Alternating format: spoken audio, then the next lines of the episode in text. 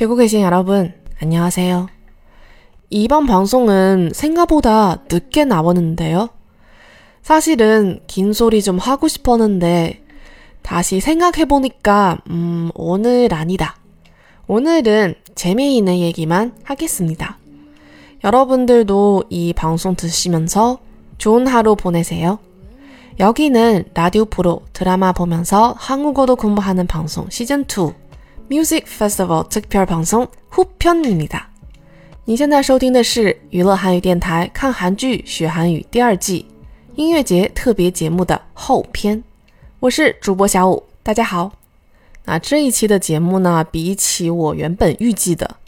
晚出来了大约十天的时间。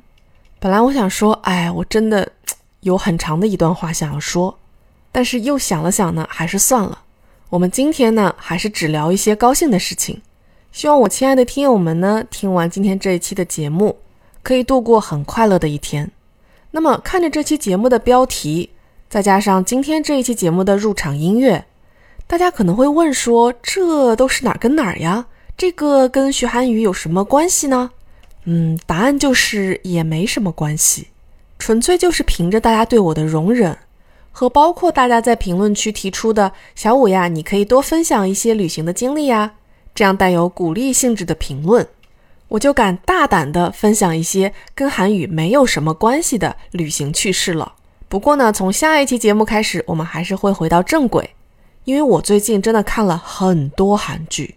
那么在那之前呢，我们就再一次回到美好的四月，美好的 Coachella Valley，跟刚刚看完 Twenty One 现场的小五一起重新回味一下这一段神奇的经历。上一期的节目里呢，小五介绍了这个音乐节嘛。如果你想要占一个好的位置去看你喜欢的歌手，常规的操作呢就是提前一到两场的演出，就在场地里面把这个位置占好。这个呢，像是比如说 Epic High 啊，或者是说 ATA Rising 啊这样的场子，基本上就没有问题了。但是，如果你想要在一个绝佳的位置去看 Billie Eilish 或者是 Harry Styles，那么，无论你多早去占位子，都还是有人比你更早。那么，我提前两场演出站到了一个很不错的位置去看 ATA Rising。这个时间点上，距离今天的最后一场演出 Billie Eilish 的舞台还有五场演出，也就是说七到八个小时的时间。这个时候呢，其实场上最好的位置基本上都已经被占满了。而且你细看他们的发型啊，或者是着装啊，很容易就能分辨出来，这些亲姑妈肯定是提前至少八个小时过来占座的 Billie Eilish 的粉丝。他们还有一个共同点，就是只要台上的人不是 Billie Eilish，管他什么 Give On 啊，Conan Gray 啊，Ada Rising 的群星荟萃啊，跟我都没什么关系。我就是要养精蓄锐，不吃饭，不喝水。不上厕所，守着这个好位置，等着今天晚上的音乐饕餮盛宴。不过呢，看演唱会的时候就是有一个有趣的地方：当舞台上没人唱歌的时候，下面这些人不管是谁的歌迷，如果眼神对上了，就会产生一定的交流。所以呢，在 ATA Rising 出场之前，我就已经把周围的小哥哥小姐姐们都混了个脸熟。从纽约飞过来而错过第一天演出的亚裔 couple。刚刚大学毕业，从旧金山湾区搬到洛杉矶的迪士尼皮克斯动画人物设计师，还有从德克萨斯听说 Billie Eilish 要加入 Coachella 之后，立刻就花掉全部零用钱买了 VIP 入场券的两位高中生。为什么我会把大家的底摸得这么透呢？因为其实我们组成了一个占座联盟，像是这么大的场面，如果你只有一到两个人的话。真的非常难占住位子，但是如果你能有七八个人的话，那就不一样了。我们这个占座联盟的原则就是非常简单，就是联盟内部的人可以随便出入，买吃的呀、上厕所呀，都会有留在这里的人帮你把位子看好。这就让我产生了一股莫名的自信。本来我只是想说，站在一个好的位置上，把 ATA Rising 看完了，然后我就回去了。吃完晚饭，等 Billie Eilish 出来的时候，我只要远远听一听，不就行了吗？但是在这个占座小团体的鼓舞下，我决定一战到底。带着爆棚的自信心，我就打电话把你们的小五姐夫也从营地给劝了过来。你们的小五姐夫本来是说。哎呀，王嘉尔有什么好看的？嗯，宇多田光我也可以不看，但是呢，没有惊起我的再三怂恿，于是他还是过来了。一切都很好，他也觉得王嘉尔很帅，他也觉得 B B 很漂亮。于是，当我提出我们就站在这个好的位置上，把今天所有的演出看完吧的时候，你们的小五姐夫也是欣然同意了。但是，想要做到这一点的话，当时还很天真的我们两个想说。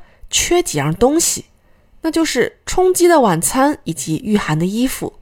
于是，在 Twenty One 的舞台结束以后，我自告奋勇，准备跟着四散的人群回到营地，拿上衣服，买了吃的，顺便上个厕所。这一个来回呢，走得快一点，应该是一个二十分钟以内的行程。我一边快走，还一边美滋滋的想：走快一点，下一场的演出也不会错过。但是三十分钟之后，我就会知道。错不错过下一场演出有什么重要的？位置好不好有什么重要的？Billie Eilish 有什么重要的？当我手里拿着三明治，穿着御寒的衣服，快速在人群中穿梭，走到了离舞台大概一百米左右的地方时，我发现人跟人之间的距离已经不够挤下一个我了。我真的是小看了 Flume 的牌面，得过格莱美的 DJ。跟绝大多数人都不太熟悉的 ADA Rising 得到的关注完全不在同一个量级上。我现在眼前的挑战有好几个。首先呢，三万人一起站在一个没有座位号的场地里面，百分之七十的人都比我高。我能看见的参照物只有舞台。先不说我能不能挤过去，我根本就看不到你们的小五姐夫到底站在哪儿。其次是我前面这一万多人，凭什么让我钻过去啊？最后一个恐怕也是最致命的，我社恐呀。对我来说，最让我张不开嘴的事情，就是求别人帮忙。从最后的结果来看，我认为我应该是把我这一辈子要说的 “excuse me”，在这两个小时之内用掉了百分之八十。这个时候，聪明的听友可能就说了：“怎么那么死心眼儿啊？你不是不用非得站那么近看吗？放弃那个位置，让小五姐夫出来不就行了吗？”对呀，进去很难，出来还是很容易的。但是我不知道大家有没有试过，当人特别特别多、特别特别密集的时候，你站在人群中，手机是没有信号的，因为有多少人就有多少手机。所以呢，附近的基站都爆掉了，没有任何的手机信号。也就是说，你们的小五姐夫只能站在舞台前面苦苦的等我，而我为了不让他饿死、冻死，就一定要直面这一次难度非常大的挑战。想完之后呢，我心里也放轻松了。用韩语说就是“妈먹었어”，卡呀吉。就算是变成全场观众最讨厌的人，我也还是得杀出一条血路。说实话，挤的过程真的很痛苦。但是说好了，今天只说高兴的事儿吗？咱们只来说一说挤的过程中有趣的事情。社恐的策略其实很简单，就是看准了像我一样往里挤的人，然后跟在他们后面，就是让脸皮厚的先走。凭着这一招，我就大概走到了离舞台五十米左右的地方。这个时候，Flume 的演出已经开始了，汗流浃背的我真的有点想死。但是现场的音乐一响起来，我的反应居然是哇，好好听哦！短暂的放下了痛苦，跟着音乐的节奏和身边的人一起扭了一分钟，然后我就发现我身边站着一个身高超过一米八、身材好像维密模特一样的小姐姐。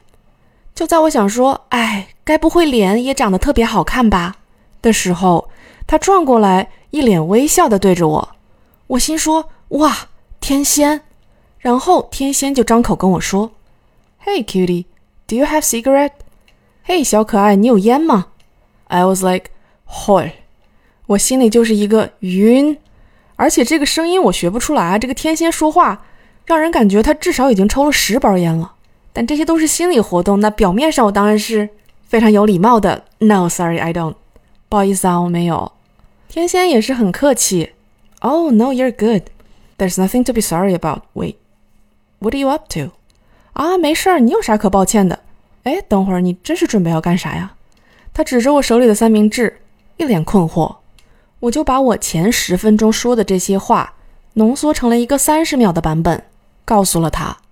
你见过天仙笑得花枝乱颤吗？我见过了。然后他就特别痛快地拍着前面的人说：“Hey brother, do me a favor. She needs to get in.” 兄弟，帮帮忙呗，他得进去。然后在前面的人刚闪出一条缝的时候，一把把我推进去了。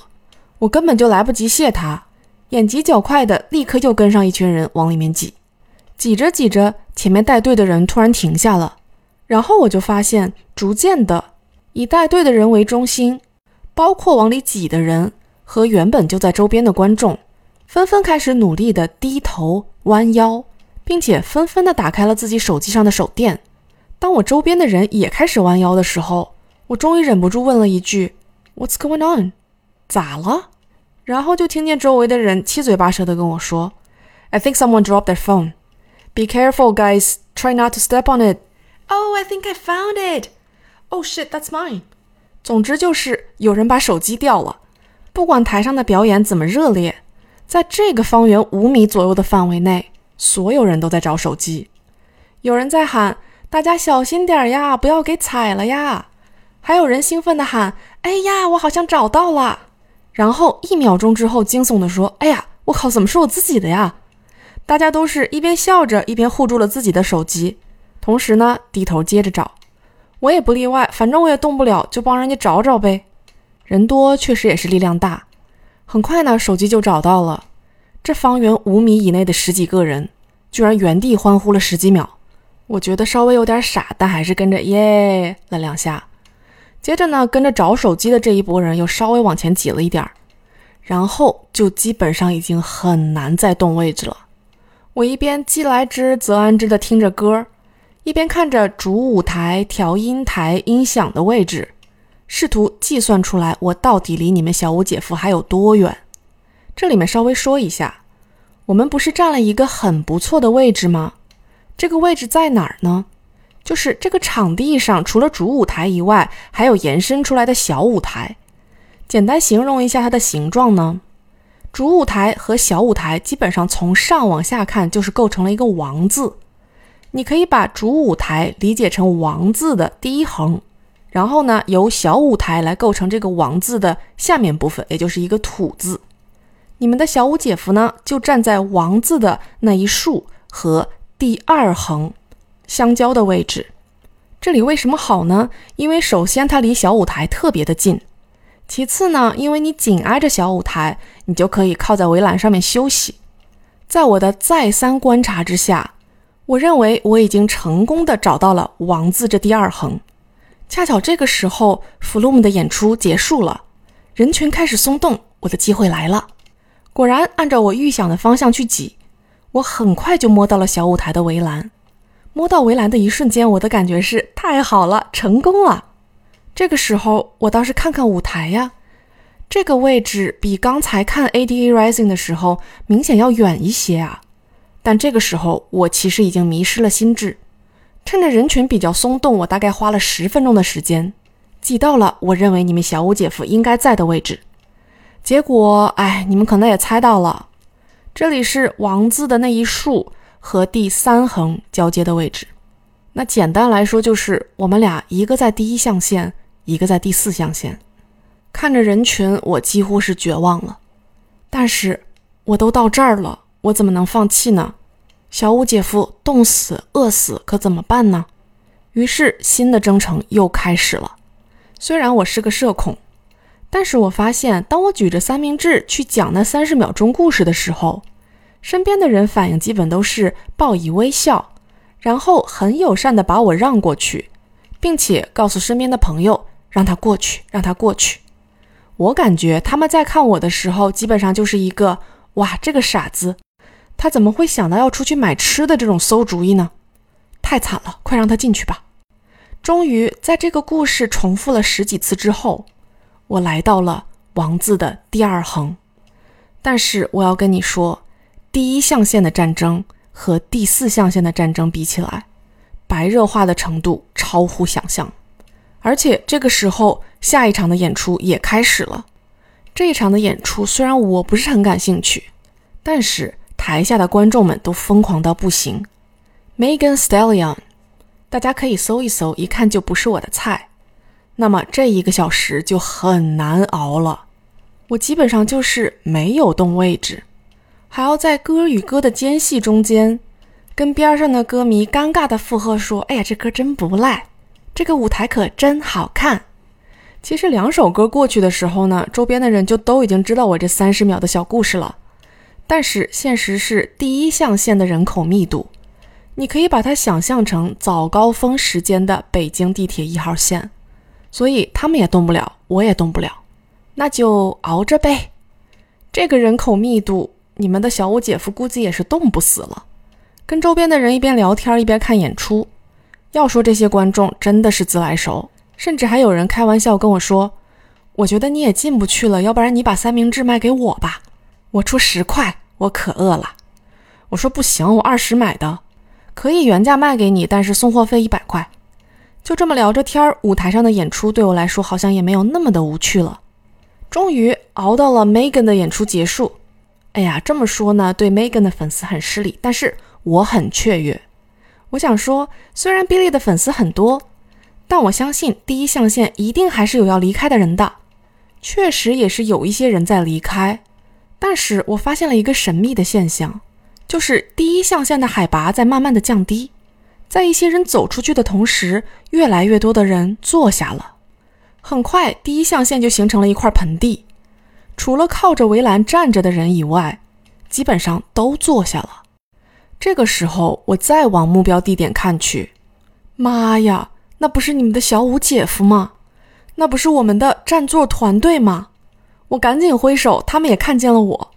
原来我们的距离已经不超过十米了，双方非常热烈的隔空交流着。天哪，你居然进来了！快过来呀！感觉好像是不是应该挺简单的呀？但是你想象一下，牛郎跟织女要见面，中间隔着十米，这十米中间搭桥的喜鹊，一个个手拉着手，不让任何人从他们身边过。现实的场景就是，所有占座的 Billie Eilish 的粉丝凝成了一个群体，他们反对每一个想要试图加塞儿往前走的人。他们坐在地上，手拉着手，见到想要试图往里走的人，就会言辞阻止，或者是干脆激烈的吵起来。我眼睁睁的就看着，离我最近的一波喜鹊，跟强行走进去加塞儿的人你一言我一语。有一点幼稚的，在用 F 开头的单词吵架，我真的好犹豫啊！我怎么办呢？手足无措了，大概有三分钟左右。最终在十米外，我们的占座小团体的鼓舞下，我拿出了今天最后一波勇气，跟坐在地上的非常不忿的、刚刚吵完架的小帅哥喜鹊说：“Excuse me, I know it sounds ridiculous, but I just went out for food.” It took me two hours to get back here, and uh, if you if you look that side, um, my friends are waiting for me. So if you don't mind，不好意思啊，我知道这听着挺扯的，但是我出去买吃的了。我花了两个小时的时间才挤到这儿。你往那边看，我的朋友们都在等着我呢。如果你要是不介意的话呢，我其实好担心要跟他吵起来啊。结果他听完之后，欣然地站起来了，笑着跟我说：“Oh, I stand up for you because you asked。” Nicely，一边说着，一边还回头向刚才跟他吵架的人的方向翻了个白眼。